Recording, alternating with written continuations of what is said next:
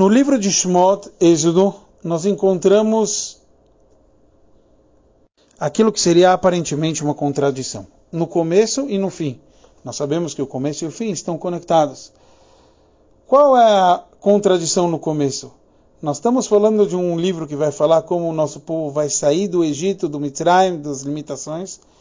E para isso a gente começa contando um número específico às famílias que desceram ao Egito. Quer dizer, eu queria falar sobre o infinito e eu falo sobre o finito.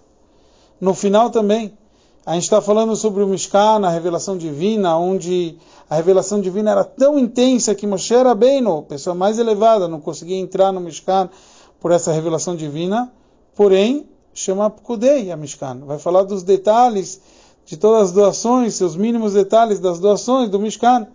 Como vai o infinito com o finito? Nós sabemos que esse é todo o propósito divino. Lassod loid barach dirabetachtonim. Fazer uma morada de Hashem justo aqui embaixo.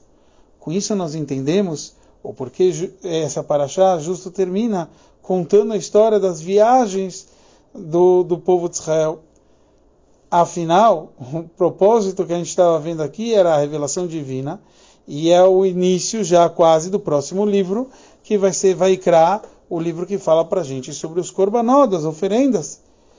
Então agora a gente entendeu que todo o propósito divino era, até nas oferendas, é transformar o físico em espiritual, o limitado em ilimitado. E é, e é isso que acontece nas nossas viagens. Toda a viagem do povo de Israel é exatamente para isso.